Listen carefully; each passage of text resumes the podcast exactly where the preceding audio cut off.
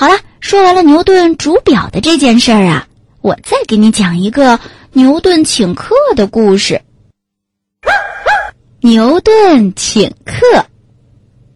有一天，牛顿的很多朋友到他家去做客，他呀做了满满一桌子菜，还准备了美酒。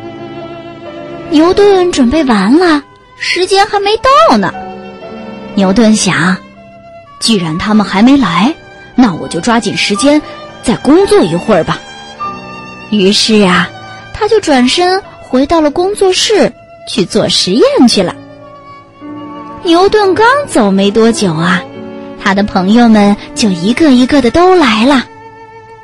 哎，瞧，牛顿准备了这么多好吃的东西。朋友们坐在桌子边上，正准备开始吃。哟，牛顿去哪儿了？是啊，牛顿请客嘛，主人怎么不见了？大家在牛顿屋里呀找来找去，终于发现他原来在工作室里做实验呢。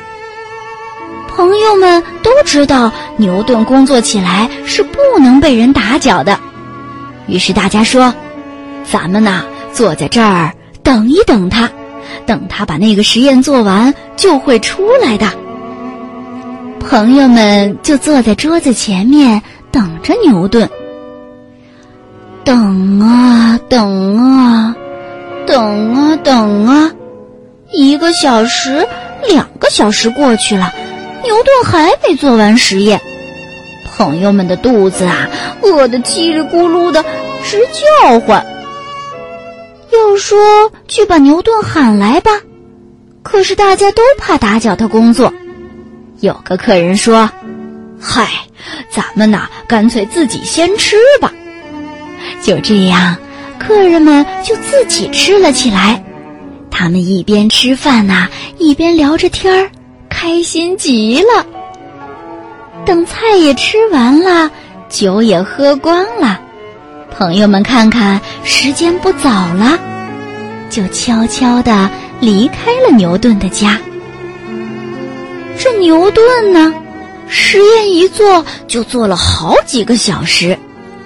等他终于把实验做完了，他突然想起来，坏了，我今天请朋友们来吃饭的。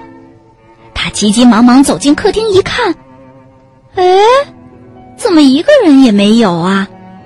桌上的菜已经被吃光了，酒瓶子也是空的。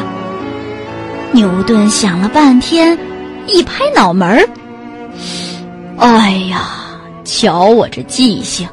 我今天已经和客人吃过饭了，客人们都走了，我也该去工作了。”说完呢，牛顿又回去工作去了。